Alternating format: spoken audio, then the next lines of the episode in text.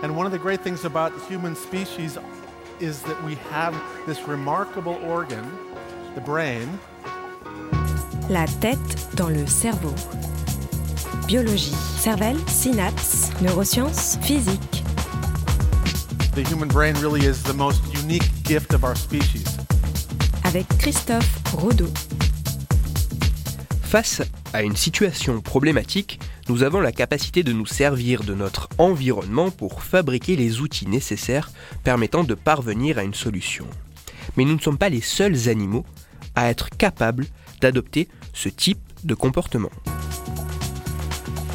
La tête dans le cerveau.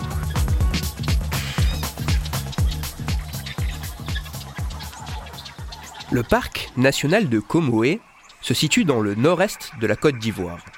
Il compte plus d'un million d'hectares et il est inscrit au patrimoine mondial de l'UNESCO comme réserve de biodiversité. Ce parc est composé majoritairement de savanes, mais comporte également quelques zones forestières. Son climat est chaud et sec, avec une moyenne de température de 27 degrés. Au cours de l'année, il tombe l'équivalent d'un mètre de pluie.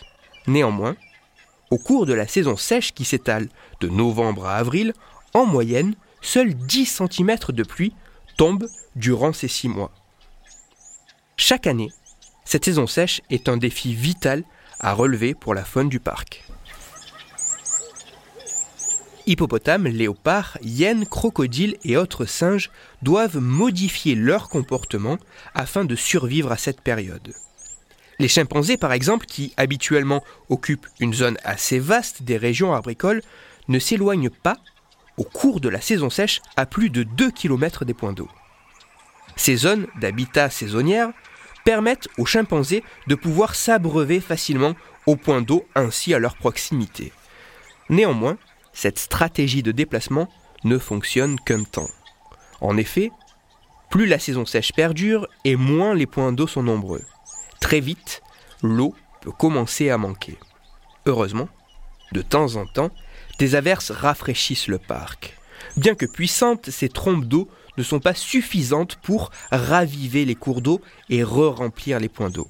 Cependant, la forêt des chimpanzés est abondamment composée de cynométras et de tamariniers, deux types d'arbres qui ont la particularité de former de profonds trous dans leur tronc, permettant à l'eau des averses d'y rester stockée.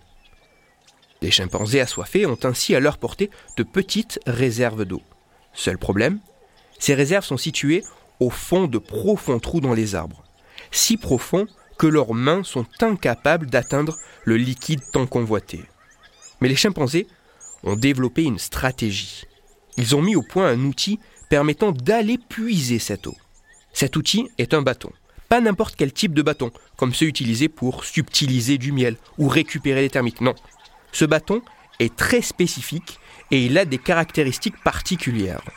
Premièrement, il doit être assez long pour atteindre le fond du trou contenant l'eau. Il est ainsi dimensionné spécifiquement dans ce but.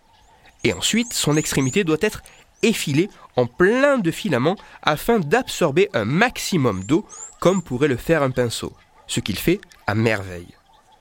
C'est ainsi qu'au cours de certaines périodes de l'année, afin de s'adapter au mieux à leur environnement, les chimpanzés du parc national de Comoé adoptent un comportement très élaboré en fabriquant des outils spécifiques permettant de remplir un but précis. Régulation de la natalité, fabrication d'outils, coopération plutôt que compétition, empathie, sens de l'humour sont autant de comportements que l'on pourrait attribuer à tort à notre seule espèce. Il est intéressant de constater et de réfléchir au fait que ce que l'on nomme animal peut parfois être très proche de ce que l'on appelle humain. Toutes les références de ma chronique se trouveront sur mon site Cerveau en argot, et pour approfondir la chronique d'aujourd'hui, je vous renvoie vers deux ouvrages assez différents.